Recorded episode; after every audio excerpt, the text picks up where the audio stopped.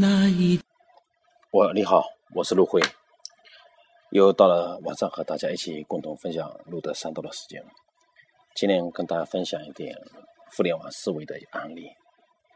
我们知道，现最流行的互联网思维向下有很多新的名词，痛点、化点、MOT、兴奋点等等。但是今天不谈太多这理论名词，讲案例。第一个，特斯拉前一段时间宣布。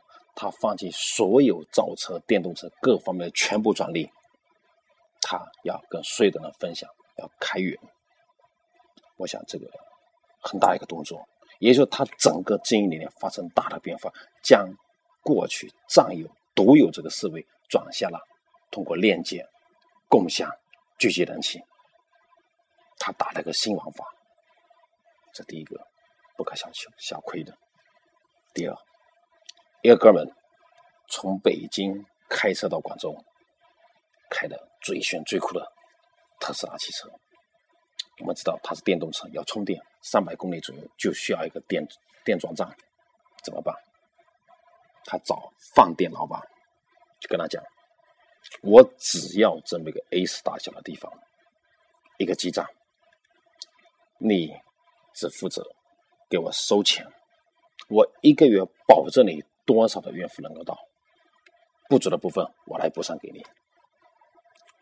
沿路上开着，他把每一个基站的位置全部通过互联网的方式发到网上，把它的线路规划的清清楚楚，哪里吃饭，哪里要下车，哪里需要充电，哪一个地方的话有哪些拐弯的地方都特别注意。这样子，他把两头串在一起了，一端是。特斯拉汽车需要充电的那些人，另外的饭店老板，饭店老板何乐不为的？就我们这个一个破大的地方，在一个土地价值极其便宜的国道或者的吧，这个高速公路边上，大多数还是国道。你的停了车，还可以吃饭，还可以住宿，还可以买东西。那还有电动车特斯拉在我家门口，我听的。很炫耀的一件事情，我想通过这个方式，特斯拉汽车根本就不需要找政府，完全民间可以自走自远，而且是一个很大的事业可以做的事情。今天跟大家分享互联网思维下的思维模式，关键词：连接、分享和人气。